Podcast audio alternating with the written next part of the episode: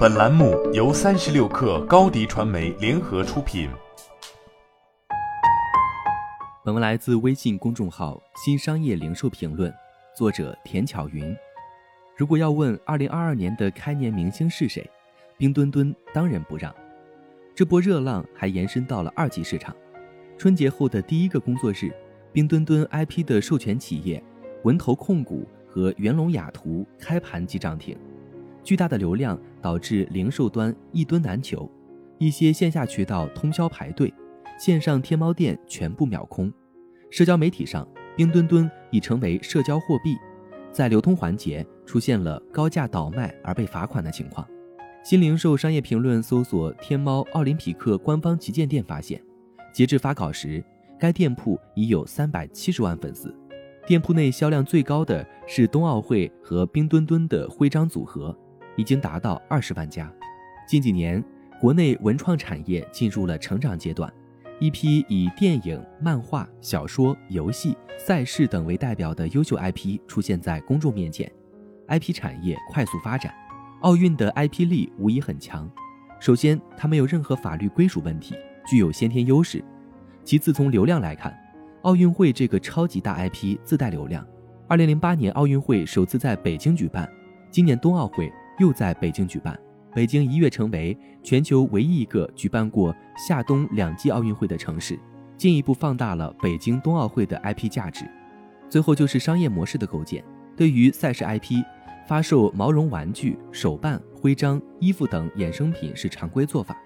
今年国际奥组委新增了 NFT 数字盲盒以及奥运云徽章等创新产品。此外，北京冬奥组委特许动画电影。我们的冬奥于二月十九号在全国上映。据了解，这是奥运历史上首部以吉祥物为主角的动画电影。目前，冰墩墩等衍生品的销售虽然火爆，但对企业而言也不全是好消息。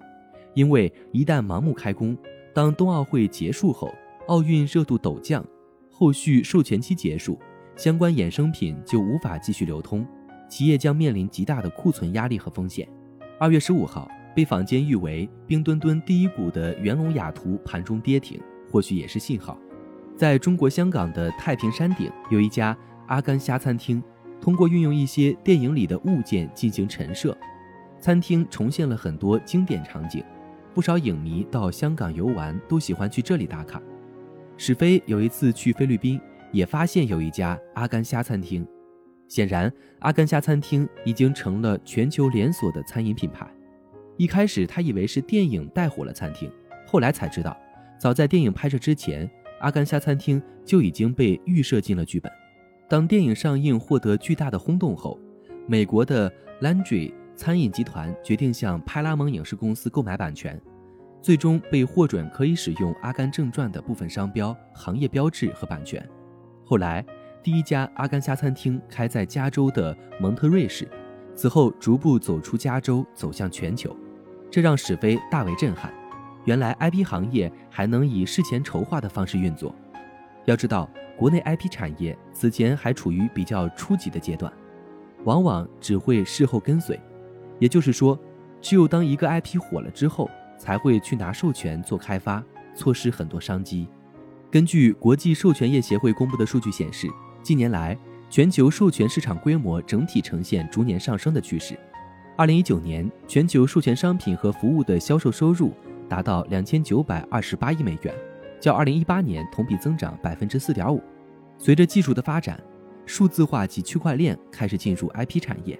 春节期间，支付宝和敦煌美术研究所推出了 NFT 虚拟头像及付款码皮肤，在阿里巴巴的惊叹和腾讯的幻盒平台，普通消费者也有机会拥有一个属于自己的。NFT 数字艺术品，而在今年冬奥会期间，由国际奥委会官方授权的冰墩墩数字盲盒已在 NV Play 平台发售，更是引来一波流通热。据时代财经报道称，一款北欧联合北京2022的吉祥物别针，共有十三个 NFT 在售，目前二级市场最低报价已达两千美元，最高报价高达八万八千八百八十八美元。目前，国外的 NFT 交易和流通相对成熟，也更活跃。二零二一年最出名的数字 IP 当属无聊猿，一个无聊猿的 NFT 最高售价可达百万美元。不过，NFT 在国内尚不能交易。未来，随着环境的成熟、相关制度的健全以及交易政策的放开，在虚拟与现实相互交融后，IP 产业或许有望迈入一个新时代。好了，本期节目就是这样，下期节目我们不见不散。热烈祝贺高迪传媒和 Top One 突破润滑油再度达成新媒体整合营销全案合作，共启汽车后市场数字营销新征程。